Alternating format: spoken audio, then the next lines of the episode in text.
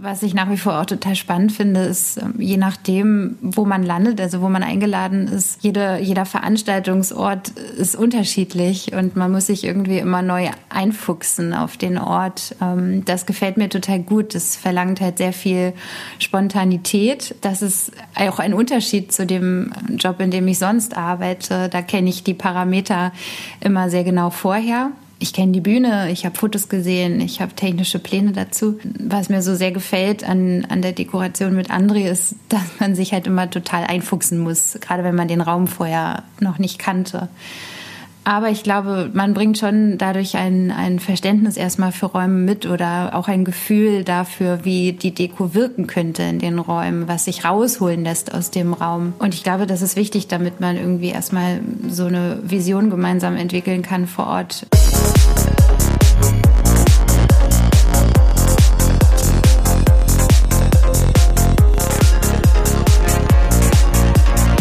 Hi und herzlich willkommen zu Trans Talk, dein Psytrance Podcast mit Way of Decay. Mein Name ist Denise und neben meiner Leidenschaft als DJ und Podcasterin bin ich hauptberufliche Social Media Managerin und Coach für Musikmarketing und Social Media. In meinen Coachings helfe ich Künstlern, Veranstaltern und Labels auf Plattformen wie Instagram, Facebook, Spotify und Co. sichtbarer zu werden, eine starke Marke zu etablieren und ihren Social Media Auftritt zu professionalisieren. In diesem Podcast geht es um die Themen Psytrance, Spiritualität und Bewusstsein sowie Musikmarketing und Social Media. In Interviews mit verschiedenen Menschen der Psytrance-Szene präsentiere ich dir alle zwei Wochen neue Themen und stelle dir neue DJs, Veranstalter und mehr vor. Meine Mission ist es, die Psytrance Community enger miteinander zu verbinden und ein gewisses Bewusstsein für bestimmte Themen zu schaffen. Folge diesem Podcast jetzt, um keine Episode mehr zu verpassen und ich wünsche dir viel Spaß mit der heutigen Folge. Hi und herzlich willkommen zurück zu Part 2 des Themas Dekoration auf Psytrance Festivals bzw. Psytrance Partys. Ich habe heute Nina zu Gast und Nina ist der zweite kreative Kopf hinter Space Tech. Wer das erste Interview mit André noch nicht gehört hat, der sollte das auf jeden Fall schleunigst nachholen. nachholen. ähm, vor zwei Wochen hatte ich äh, André zu Gast. André ist der Gründer von Space Tech. Nina ist seine Freundin und der zweite kreative Kopf, der heute zu Wort kommt. Und ja, Nina hat ein ganz, ganz spannendes, ganz, ganz spannenden Background Background, weil Nina ist nämlich Bühnenbildnerin und wir sprechen darüber, was ich sehr, sehr interessant finde, weil man ja gewisse oder man mag denken, man bringt gewisse Vorteile mit in diesen Beruf, in diese Berufung, wie auch immer. Und wir sprechen darüber, wie machen sich diese Vorteile überhaupt bemerkbar und auch im Vergleich zu André hat sie Vorteile, weil André diesen Background, diesen beruflichen Background natürlich nicht mitbringt. Klar, André hat seine berufliche Erfahrung, jahrelange berufliche Erfahrung, aber Nina bringt einen ganz anderen Background mit und wie ergänzen sich die beiden da tatsächlich auch. Auch mit Nina habe ich darüber geredet, wie so eine Deko überhaupt entsteht. Ne? Aus welchem Material besteht sie? Hat man da explizite Händler, wo man einkauft und benutzt man die dann quasi über eine Zeit lang, weil auch das Thema sehr prägnant ist. Wie kann man es überhaupt als Deko-Team gewährleisten, etwas Neues zu kreieren? Weil wenn man natürlich eine Deko kreiert, kauft, wie auch immer, dann ist die natürlich auch erstmal für einen gewissen Zeitraum da. Und auch zu der Thematik kam eine ganz, ganz spannende Community-Frage. Und zwar, was passiert eigentlich nach so Riesenfestivals, wie zum Beispiel DEFCON One. Was passiert mit solchen Bühnenbildnissen, die gebaut worden sind? Wir hatten das Thema auf dem Burning Mountain. Ähm, ganz, ganz, ganz spannende Thematik. Wie nachhaltig ist sowas auch, wenn man sowas natürlich kreiert? Auch Nina antwortet heute auf sehr spannende Fragen, die wir tatsächlich im ersten Part des Interviews schon hatten, wo ich mit André drüber gesprochen habe.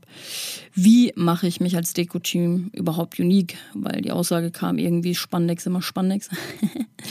Was passiert mit großen Bühnen danach? Basteln Deko-Teams die Deko selbst oder lassen sie sie herstellen? Sind immer dieselben Deko-Teams am Start? Wie kommt man auf die Designs und wie oft wird so eine. Das war mein.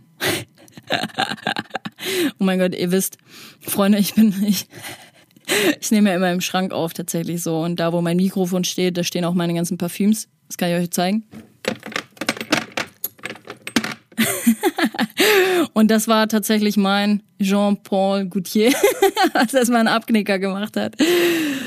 Ja, Freunde, es ist Zeit, glaube ich, dass wir mit der Podcast-Folge starten. Also super, super spannende Fragen, die heute auch an Nina einmal gegangen sind. Und dementsprechend wünsche ich euch ganz viel Spaß an der Stelle. wir lassen das jetzt mal raw hier drin.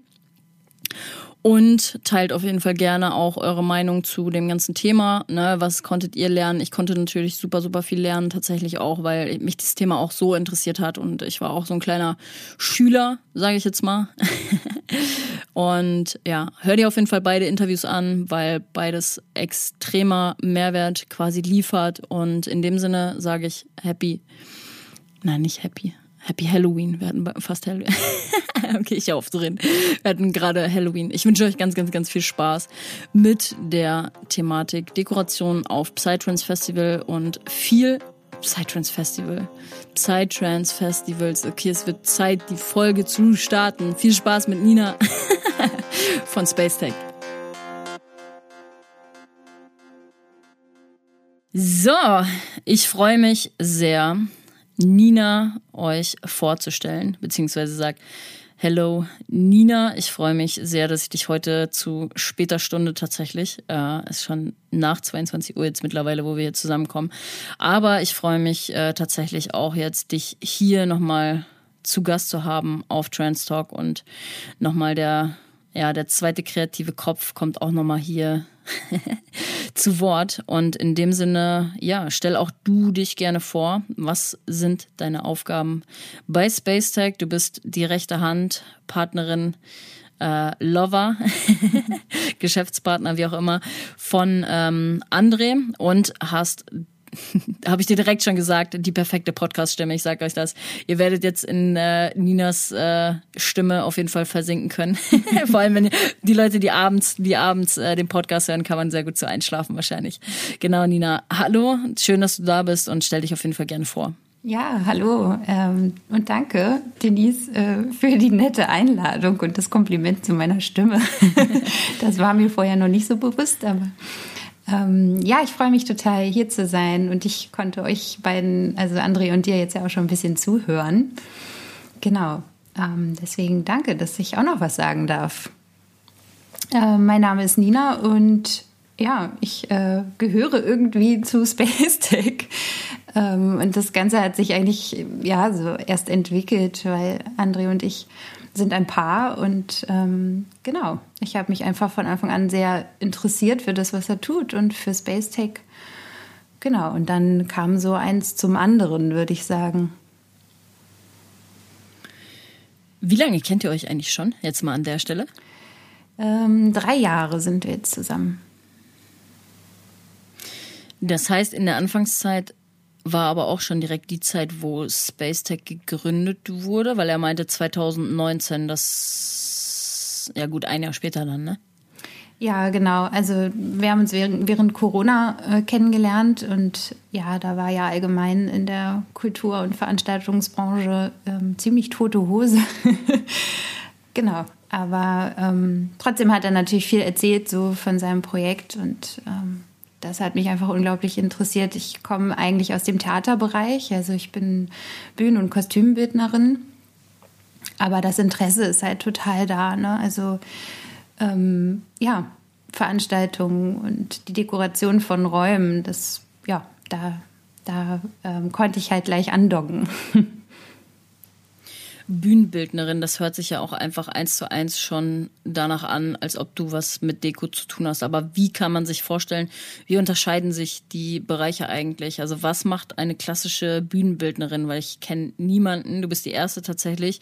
Äh, wenn ich dich jetzt irgendwie auf einer Party kennengelernt hätte und du hättest gesagt, ich bin Bühnenbildnerin, ich glaube, ich hätte mir nichts, also die, die Frage wäre wahrscheinlich auch da gekommen, dass ich gesagt hätte, ja, okay, was, was, was, was macht man als Bühnenbildnerin? Ähm, ja, ich finde, ich finde auch tatsächlich das total spannend, weil ähm, die Bereiche sind jetzt gar nicht so unterschiedlich, wie man denkt. Ne? Es geht in, in beiden Bereichen um äh, Veranstaltung, also erstmal darum, einem Publikum etwas zu bieten. Ähm, ein wesentlicher Unterschied ist natürlich die Dauer. Also am Theater arbeitet man einen längeren Zeitraum an einem Projekt und es wird öfter dem Publikum gezeigt, während so eine Veranstaltung ja meist begrenzt ist auf einen Abend oder ein Festival auf eine bestimmte Dauer. Das ist auf jeden Fall ein großer Unterschied. Aber was natürlich von Anfang an sehr vertrautbar war, die Veranstaltungsbranche an sich und äh, eben auch so Gewerke wie Ton und Licht, ähm, Bühnentechnik. Das ist schon etwas, was mir natürlich sehr vertraut ist. Und als Bühnenbildnerin äh, arbeitet man eher ähm, erstmal inhaltlich an einem Projekt. Also wenn es jetzt ein Theaterstück ist, zum Beispiel für Schauspiel, dann arbeitet man natürlich erstmal an einem Text und an einem Inhalt und denkt sich zu dem Stück oder zu dem Text dann entsprechend ein Bühnenbild oder Kostümbildentwurf aus. Es ist schon verrückt. Also ich finde das super spannend. Wie bist du da, also wie bist du dazu gekommen? Das ist ja schon ein sehr ausgefallener Beruf, sage ich jetzt mal. Wie kommt man dazu? Muss man das, man muss wahrscheinlich eine klassische Ausbildung machen, weil es sehr handwerklich klingt, oder? Wie sieht das aus? Ähm, es ist auf jeden Fall total hilfreich, glaube ich, wenn man handwerklich begabt ist. Aber tatsächlich gibt es mehrere Studiengänge. Also man kann studieren, man kann äh, Bühnen- und Kostümbild studieren.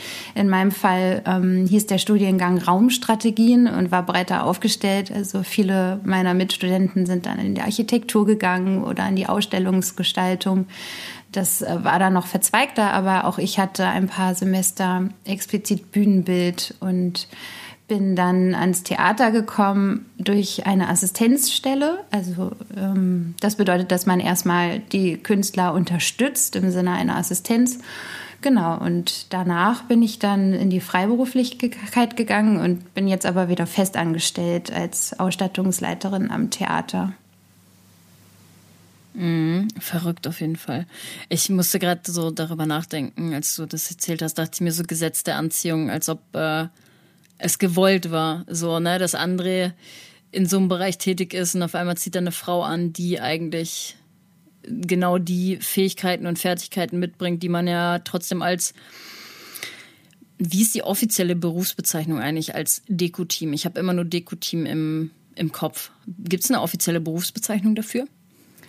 Ich, nicht, dass ich wüsste, ehrlich gesagt. Ist man Dekorateur? Das klingt am naheliegendsten, oder? Ja, also ich wüsste nicht, dass es eine konkrete Berufsbezeichnung gibt. Ich, ähm, ich glaube, da geht es eher um den Begriff Dekoration, also und dadurch den Begriff Deko-Team. Ähm, aber auch ähm, der Begriff Bühnenbild spielt ja schon eine Rolle. Ähm, trotzdem ist es natürlich nicht so, dass man, dass es explizit um die Bühne geht, sondern um den ganzen Raum. Und ähm, ich denke, dass daher der Begriff sich noch mal ein bisschen abgrenzt und eher auf ähm, ja wirklich das Wort Dekoration ähm, fixiert ist. Mhm, auf jeden Fall eine spannende Thematik. Und die Aufgaben, die ihr quasi habt, also sowohl du als Bühnenbildnerin, welche Stärken und auch welche fachlichen Kompetenzen bringst du jetzt quasi bei Space Tech auch mit rein, aufgrund deiner ähm, beruflichen Positionierung, sage ich jetzt mal? Ich glaube, es ist erstmal grundsätzlich das Verständnis von Räumen. Also, was ich nach wie vor auch total spannend finde, ist, ähm, je nachdem, wo man landet, also wo man eingeladen ist, jede, jeder Veranstaltungsort ist unterschiedlich und man muss sich irgendwie immer neu einfuchsen auf den Ort. Ähm, das gefällt mir total gut. Das verlangt halt sehr viel Spontanität. Ähm, das ist auch ein Unterschied zu dem Job, in dem ich sonst arbeite. Da kenne ich die Parameter immer sehr genau vorher. Ich kenne die Bühne, ich habe Fotos gesehen, ich habe technische Pläne dazu. Ähm, was mir so sehr gefällt an, an der Dekoration mit André ist, dass man sich halt immer total einfuchsen muss, gerade wenn man den Raum vorher noch nicht kannte. Ähm, aber ich glaube, man bringt schon dadurch ein, ein Verständnis erstmal für Räume mit oder auch ein Gefühl dafür, wie die Deko wirken könnte in den Räumen, was sich rausholen lässt aus dem Raum. Und ich glaube, das ist wichtig, damit man irgendwie erstmal so eine Vision gemeinsam entwickeln kann vor Ort ähm, und sich überlegen kann, was das Ziel ist beim Aufbau.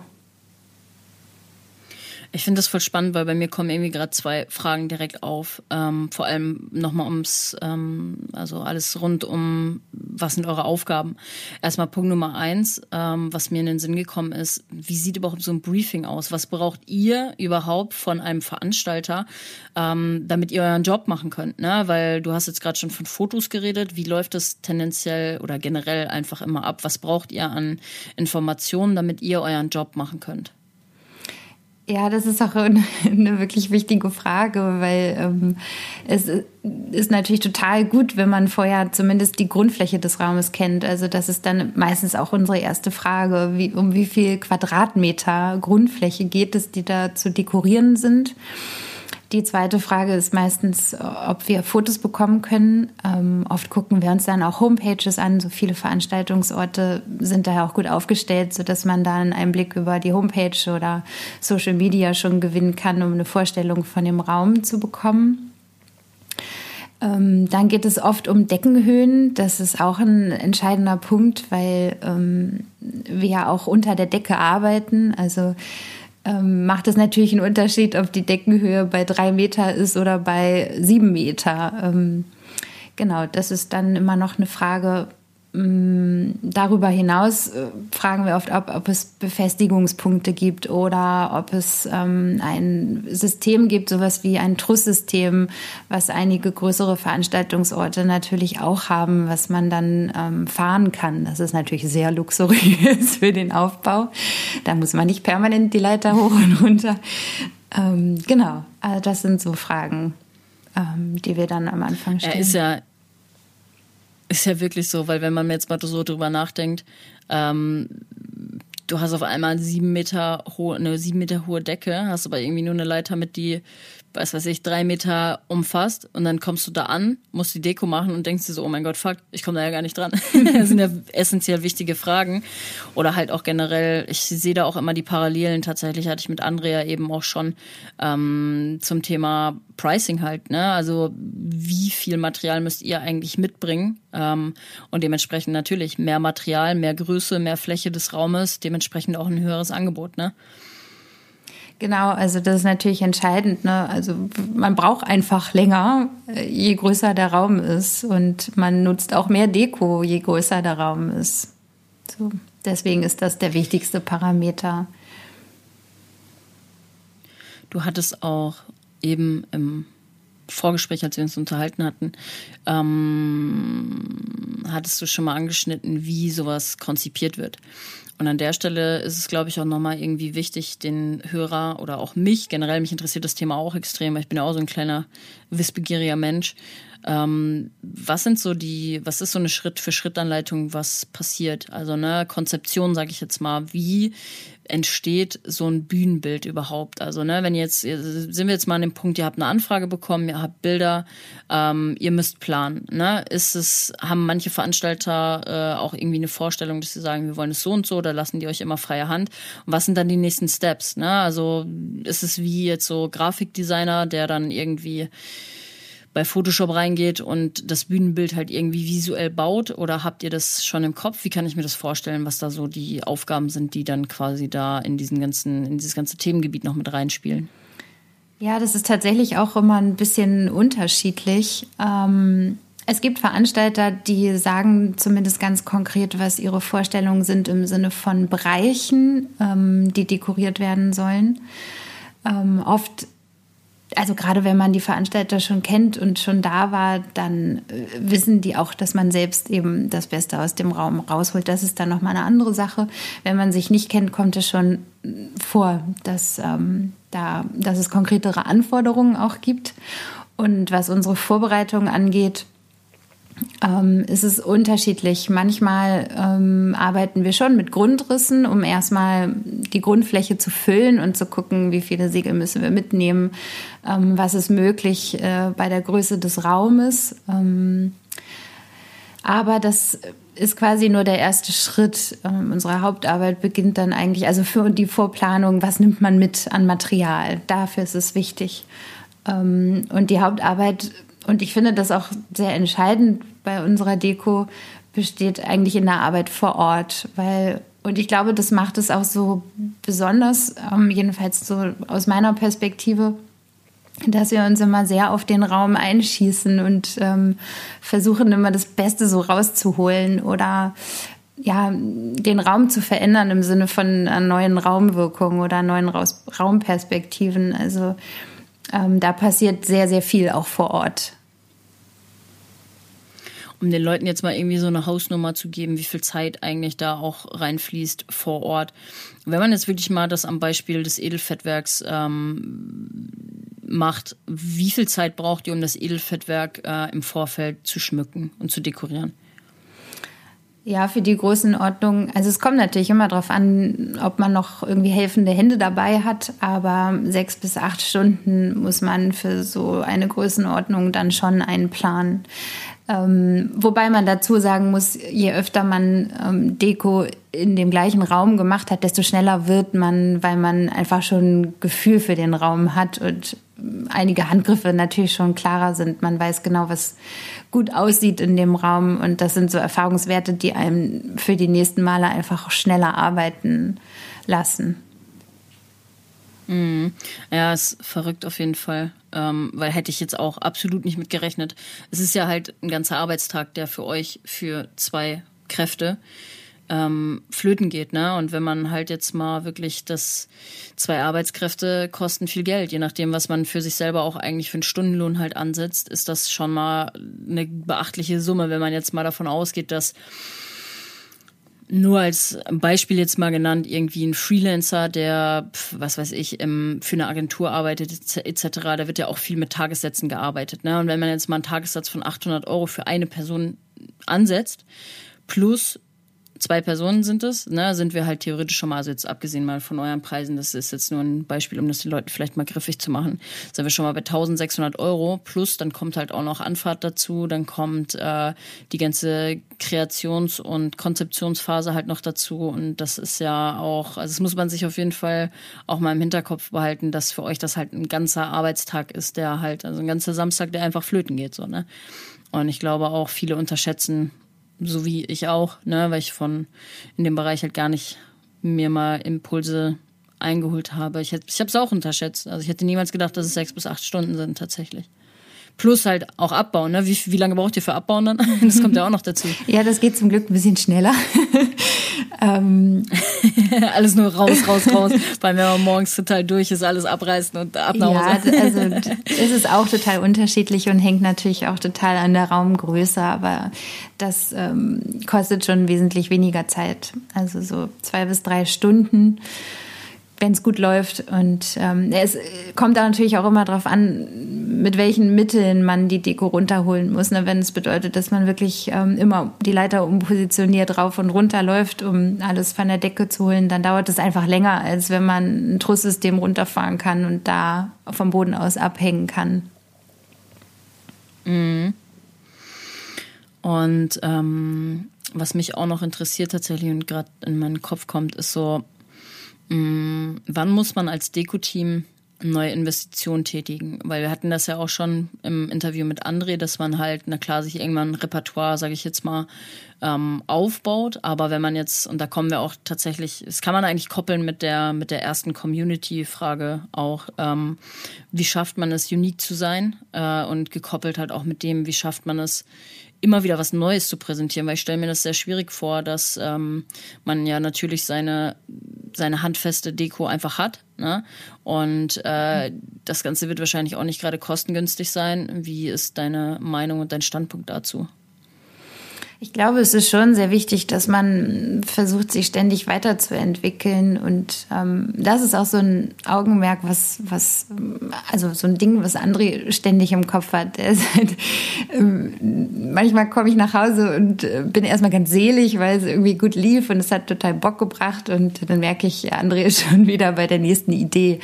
Ähm, also der ist da auch echt die treibende Kraft und, und hat auch ganz tolle Ideen ähm, ich glaube, ja, wir wollen beide immer das Beste rausholen und ich glaube, es ist wichtig, sich weiterzuentwickeln, aber man muss halt immer auch die Kosten im Blick behalten.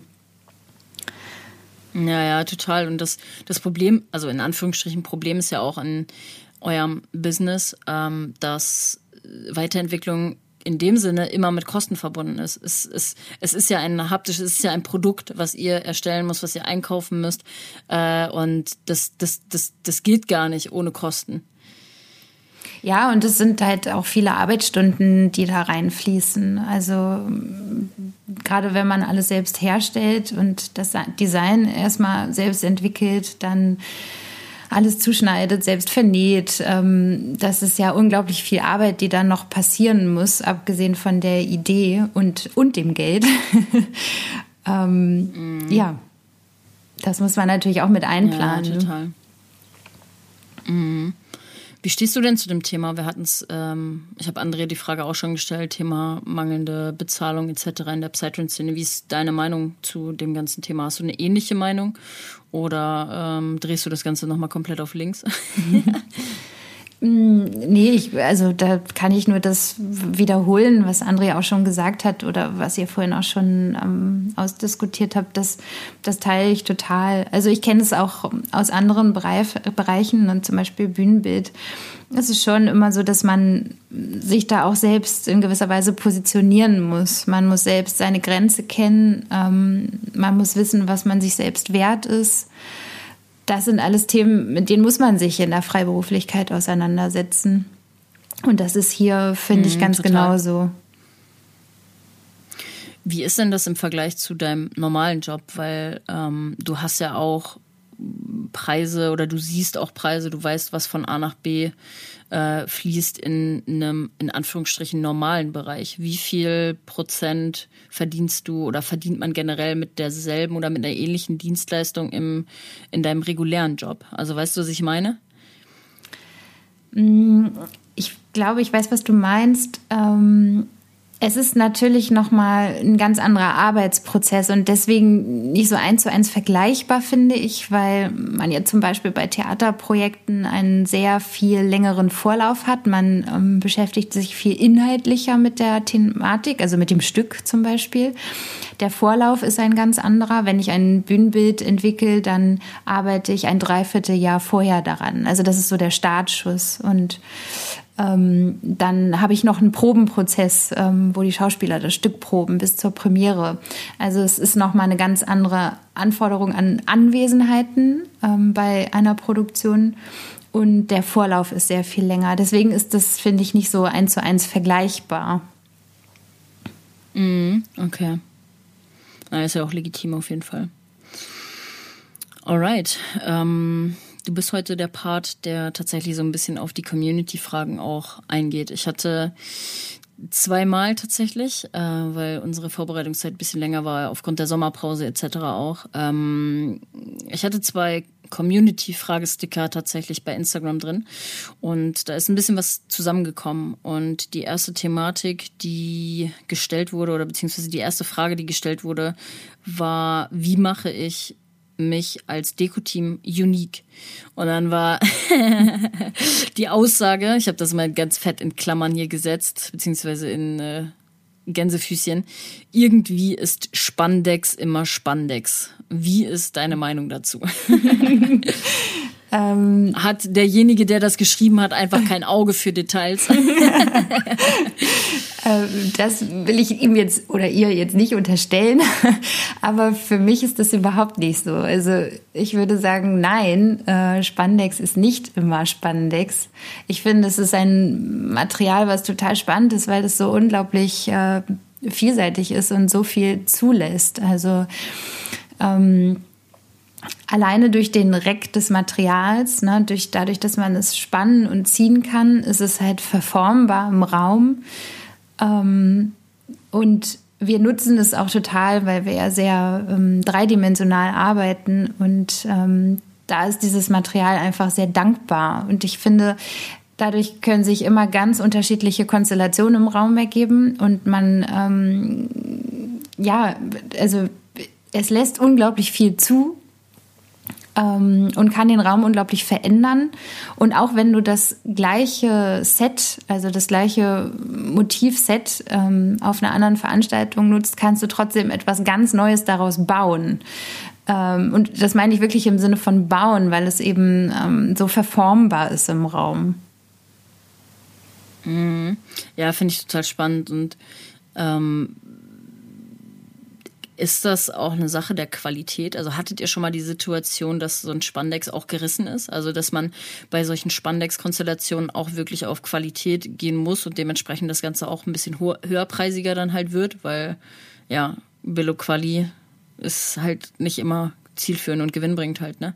Ja, das ist auf jeden Fall so. Ich finde, das ist allgemein bei, bei, allen Materialien so. Da merkt man dann schon die Qualität und das hat natürlich auch was mit dem Preis zu tun, aber es ist natürlich auch eine Frage von Materialstärke. Also wie dick ist das Material und was muss es aushalten können? Wir haben jetzt auch ähm, über die Open-Air-Saison gemerkt, dass äh, manche Dinge sich einfach nicht so gut äh, eignen, wenn man ähm, im Zweifel Stürme oder schlechtes Wetter hat draußen. Und das ist ja auch etwas, was die Deko dann aushalten muss. Und dann, ja, da muss man dann nochmal anders denken. Also das sind auch Lernprozesse. Also da lernen wir gerade auch immer noch ähm, etwas dazu. Ich musste auch letztens, ich weiß gar nicht, wann ich darüber nachgedacht habe, aber für euch ist es ja auch ein krasses Risiko, eigentlich immer eure es ist ja euer Material, es ist ja euer, eure, wie soll man sagen, ähm, ja, Material trifft es eigentlich schon ganz gut. Und das ist ja frei hängt ja frei im Raum rum. Hattet ihr auch schon Situationen, beziehungsweise ist es ein erhöhtes Risiko auch, dass zum Beispiel halt vor allem in, in den Spandex, je nachdem, wo die halt eingebunden sind, ähm, oder habt ihr es explizit auch so, dass ihr sagt, das sind Bereiche, wo Gäste zum Beispiel halt nicht hinkommen, weil zum Beispiel bei den Materialien irgendwie Brandlöcher reinkommen, dass irgendwer mal in so einem Spandex, keine Ahnung, reingeflogen ist, weil er auf irgendeinem anderen Planeten sich gerade befindet. Das sind doch alles Risiken auch, die ihr irgendwie ähm, also die es gibt, oder nicht? Klar, also die Gefahr, dass irgendwie was kaputt geht, ähm, ist immer da. Und das hatten wir auch alle schon. Also sowas wie kleine Brandlöcher. Es ist ja in unserem Fall ähm, schwer entflammbar, aber trotzdem passiert sowas, ne? Oder dass mal was reißt, dass Ösen rausfallen. Ähm, das kommt auf jeden Fall vor, ja. Und natürlich ist man als Deko-Team auch dafür verantwortlich, das Ganze so aufzubauen, dass es safe ist fürs Publikum. Das äh, muss man ja auch mit bedenken. Also es muss schon alles halten. Mhm. Wer haftet für sowas im, ähm, im Worst Case, sage ich jetzt mal? Wenn wirklich einem Gast da mal was passiert, wer haftet dafür? Seid ihr das oder der Veranstalter? Oder sichert ihr oder der Veranstalter sichert sich sogar ab, dass, äh, keine Ahnung, vertraglich das festgehalten wird, wer wofür haftet, wenn mal wirklich jemandem im Worst Case was passiert.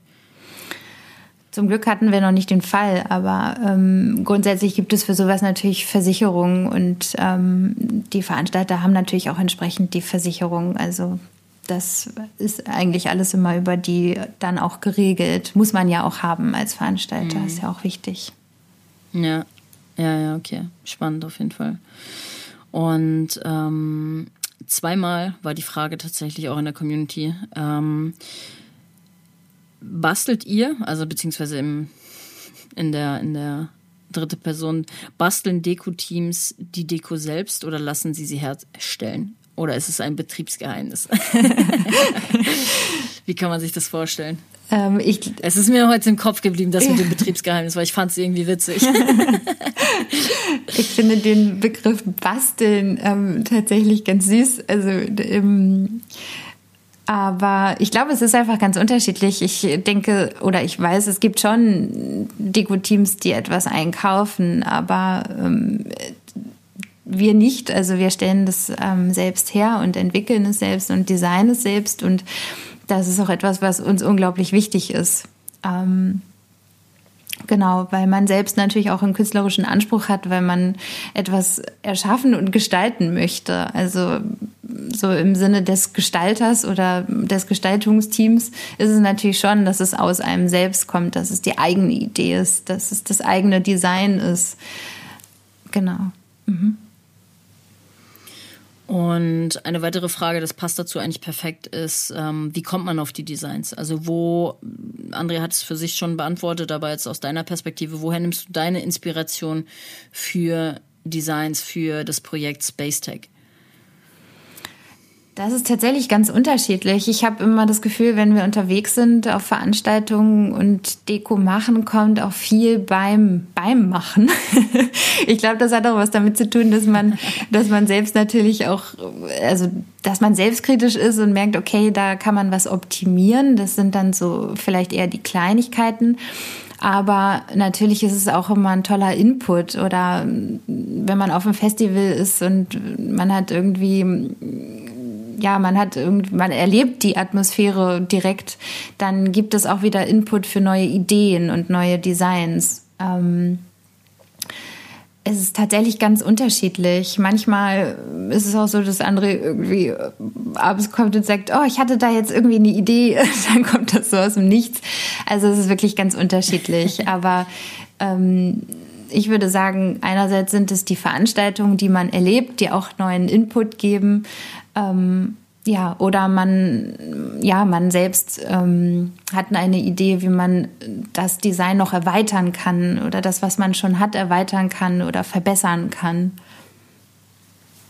Mhm, Finde ich super spannend, weil das ist eigentlich auch wieder ähnlich zu dieser ganzen DJ-Thematik. Ich weiß noch, Jetzt dieses Jahr auf dem Indian Spirit konnte ich auf jeden Fall auch wieder super viel musikalische Inspiration einfach sammeln. Dadurch, dass so viele geile Acts einfach da waren und auch man so viel neue Musik auch hören konnte, habe ich äh, wieder so viel Inspiration für meine Kunst, ja im Endeffekt auch. Das DJing ist auch eine Kunst, für meine Kunst halt sammeln können und habe sie da integrieren können. Und ähm, deswegen ist auch da die Ähnlichkeit eigentlich wieder äh, gegeben. Mhm. Und wie oft wird eine Deko in der Regel wiederverwendet? Ist ebenfalls noch eine Frage aus der Community. Uh, gute Frage. Ganz unterschiedlich, würde ich sagen. Ähm, wir versuchen schon quasi uns nicht zu sehr satt zu sehen, immer, also auch uns selbst nicht zu sehr satt zu sehen an den eigenen Sachen. ähm, aber wir arbeiten auch oft so, dass wir kombinieren, also dass wir alte Elemente werden nicht weggeschmissen oder so, sondern manchmal ist es auch so, dass man das gut mit einem neuen Set kombinieren kann und daraus wieder was Neues entsteht.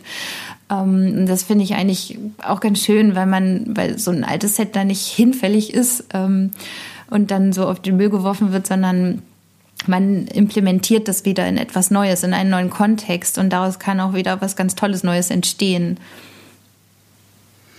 Glaubt ihr, das ist denn eine Sache, die dem Endkonsumenten, also den Gästen auf dem Floor auch auffällt? Weil wenn ich jetzt gerade so drüber nachdenke, mm, man sieht ja schon, dass bei, also Edelfettwerk ist eigentlich bestes Beispiel, weil ich mir da auch selber ein Bild von machen kann, konnte, wie auch immer.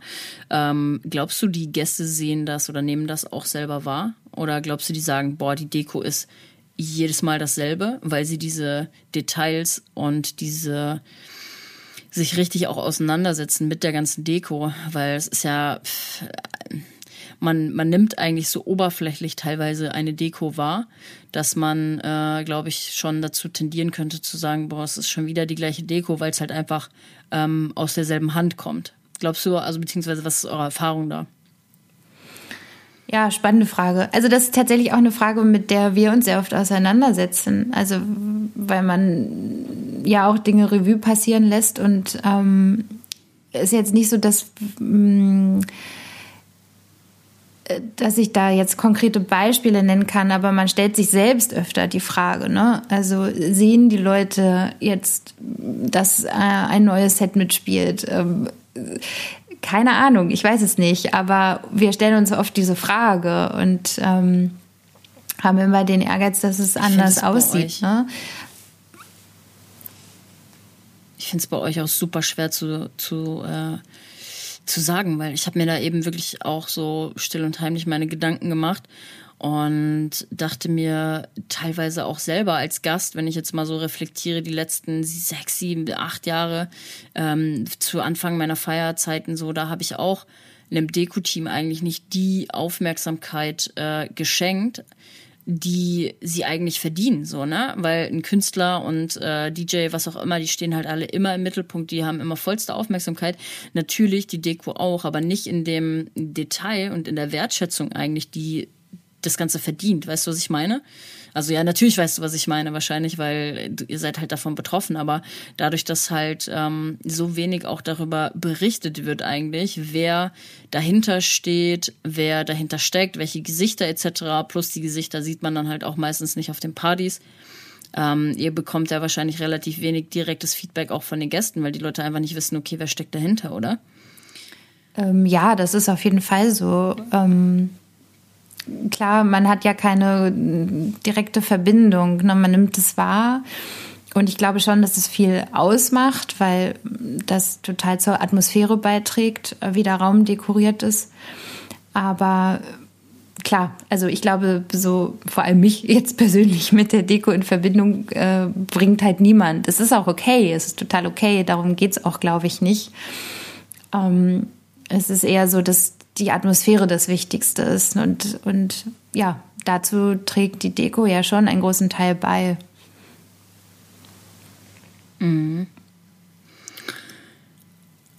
Eine weitere Frage tatsächlich auch aus der Community war, und das finde ich auch sehr spannend, wenn man jetzt wirklich in eine komplett neue Konzeption geht. Ne? Also sagt, man sagt jetzt irgendwie Indian Spirit, äh, also in der Größenordnung jetzt mal, will für das nächste Jahr ein komplett neues Bühnenbild. Und ich beauftrage ähm, ein Deko-Team dafür. Wie lange dauert es und welche Aufgaben spielen da auch mit rein, so ein bisschen, ähm, ein Designkonzept zu konzipieren in der Größenordnung von der Indian Spirit, ich sag mal Mainstage jetzt? Uff, ja, gute Frage. also, ähm, das ist eine Größenordnung, da kann ich jetzt, glaube ich, gar nicht so viel zu sagen. Ähm, aber ich kann mir vorstellen, dass es äh, schon ein langer Vorlauf ist. Ähm, jetzt für die Festivals. Braucht man theoretisch so ein ganzes, so ein ganzes Jahr, um sowas zu konzipieren? Oder mindestens mal ein, ein halbes Jahr, dass sowas dann irgendwie auch dingfest ist?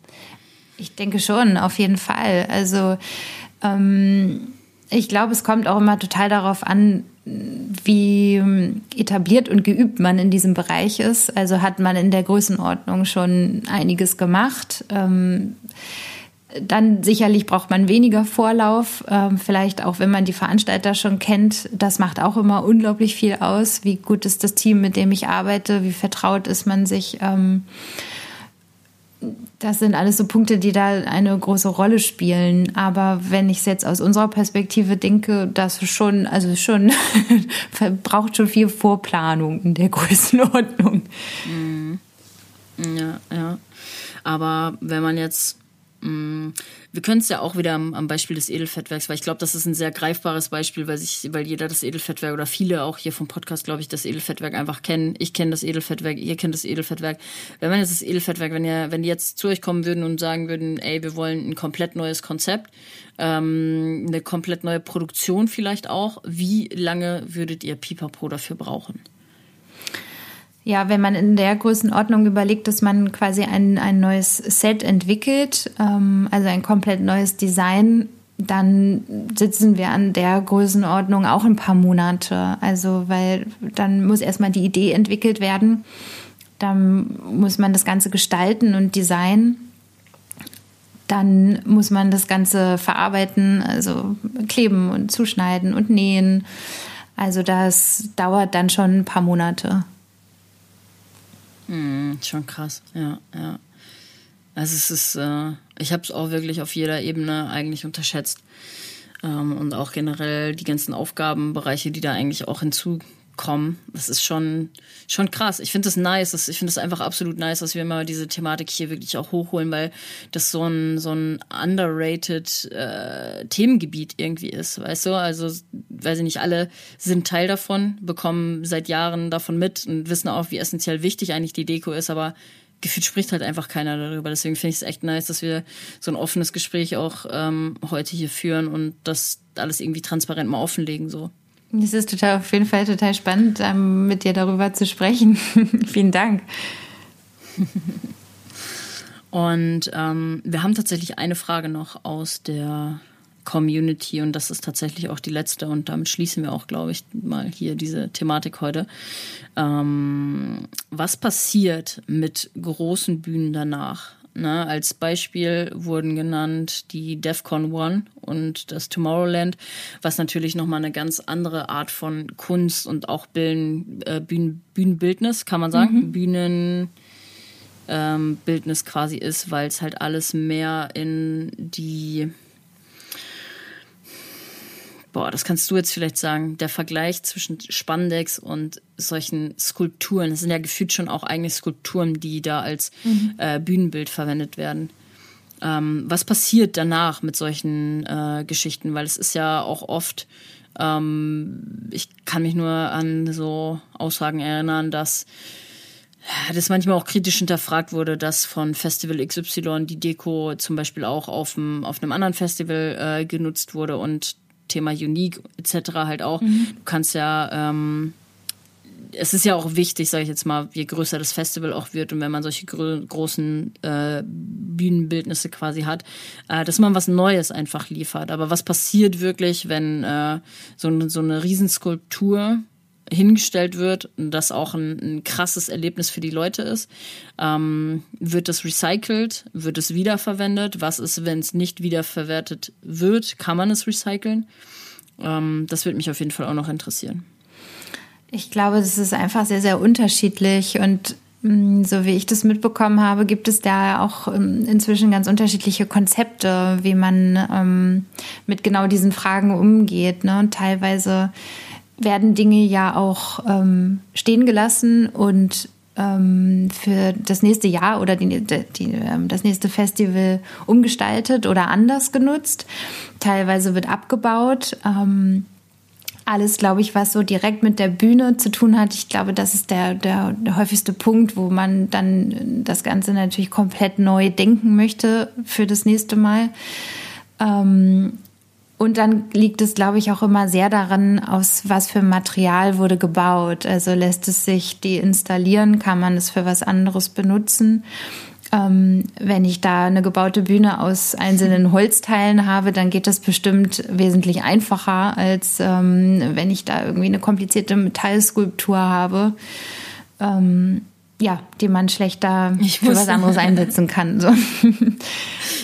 Ich musste direkt an äh, die Burning Mountain Bühne denken, weil es halt einfach alles aus Holz ist. Dann schmeißt du es halt mit auf diesen fetten Holzhaufen, der da sowieso ist beim Burning Mountain. Das ist ja ein Riesenbiber aus Holz, der irgendwann angezündet, also in, in, diesem Jahr auf jeden Fall, ich weiß nicht, ob es immer so ist, ähm, und der halt angezündet wurde. So im Endeffekt kannst du es halt ne, einfach verbrennen und dann ist die Bühne in Anführungsstrichen recycelt. ähm, aber das geht halt natürlich, wenn du da, wie du halt schon sagst, so eine fette Metallskulptur oder was auch immer hast, dann funktioniert das halt eben nicht so easy. Ähm, ja, super spannender Aspekt auf jeden Fall. Alright, Nina, auch dir würde ich gerne die Frage noch zum Schluss stellen. Was wünschst du dir für die Goa-Szene in Zukunft? Ich wünsche mir vor allem, dass mm, ja, dass sie weiterhin neue Impulse liefert. Also ich empfinde die Szene nach wie vor als sehr kreativ und ähm, spüre da sehr viel gute Vibes und ich wünsche mir, dass das erhalten bleibt, so dass ähm, ja, dass die Kreativität weiter fließt. Sehr schöne Aussage. Jetzt haben wir ein, ein negativ, ja, ein bisschen negativ. Mit André hatte ich ja ganz Thema Sexualisierung, mit dir hatte ich jetzt äh, Thema Kreativität, finde ich einen super schönen Aspekt. Ähm, wie gesagt, deswegen auch danke für deine Offenheit. Danke, dass auch du hier deine Stimme mit der Community geteilt hast. Ich glaube, das ist nochmal ein guter ähm, Kontrast gewesen jetzt zu André. Und wie gesagt, äh, der eine oder andere ist bestimmt jetzt auch bei deiner Stimme, wenn er abends gehört hat, eingeschlafen. Nicht, weil es so langweilig war, sondern einfach, weil du eine sehr ja, angenehme Stimme hast. Und wenn ich dann an, wenn, wenn ich dann anfange zu lachen, dann schrecken die Leute wieder auf. Ja, vielen Dank. Nein, Nina, vielen, vielen lieben Dank. Ähm, auch dein Wissen hat hier nochmal einen extremen Mehrwert geboten. Und ähm, ja, ich sag danke.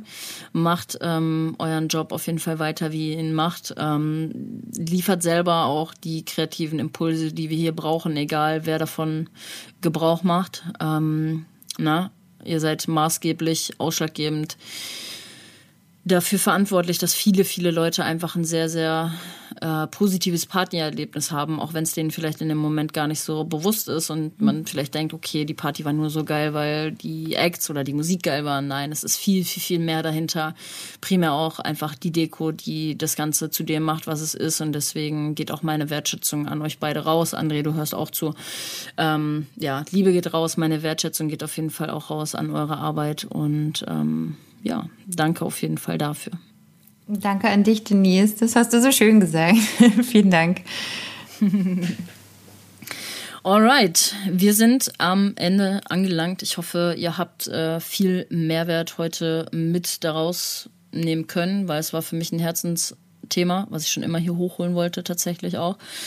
Ähm, ich konnte selber extrem viel lernen, deswegen auch danke für eure Offenheit. Ich habe auch nochmal einen ganz anderen Blickwinkel und wie gesagt auch eine ganz andere Wertschätzung der Arbeit an sich gegenüber bekommen.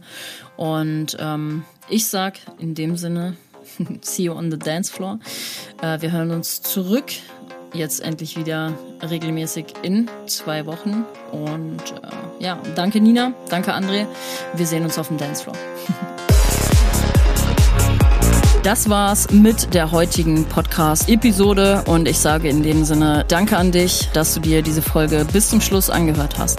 Wenn dir die Folge gefallen hat, freue ich mich darüber, wenn du sie über deine Instagram-Story oder mit deinen Freunden über WhatsApp teilst. Hinterlasse für diesen Podcast gerne eine 5-Sterne-Bewertung auf Apple Podcasts und Spotify und schick mir dein Feedback zur Folge unbedingt per DM auf Instagram. Wenn du mich für ein Event oder Festival buchen möchtest, findest du auf meiner Website alle Informationen zu meinem DJ-Projekt unter www.wayofdk.de slash dj-wayofdk. Für Booking-Anfragen kannst du das Kontaktformular nutzen oder deine Anfrage an booking at wayofdk.de schicken. Du willst auf Social Media durchstarten und hast Interesse an einem Coaching? Dann melde dich unter coaching at wayofdk.de. Alle Informationen, was das Social Media und Musikmarketing Coaching für Künstler, Veranstalter und Labels der elektronischen Musikszene beinhaltet, findest du auf meiner Website. Ich suche für diesen Podcast immer wieder spannende Persönlichkeiten in der Musikszene, die ihren Worten Gehör verschaffen wollen. Wenn du Lust auf ein Interview hast, melde dich gerne per Direct Message auf Instagram oder nutze für deine Anfrage die E-Mail-Adresse podcast at wayofdk.de. Allgemeine Kooperationsanfragen für Event Promotion, Gewinnspiele und Co. kannst du an kooperation at wayofdk.de schicken. In der Podcast-Beschreibung findest du nochmal gebündelt alle Informationen und E-Mail-Adressen, um mit mir in Kontakt zu treten. In dem Sinne sage ich vielen Dank, dass du Teil dieser Community bist und wir hören uns zurück in zwei Wochen zur nächsten Podcast-Folge. Ich schicke dir ganz viel Liebe und Energy. Deine Denise.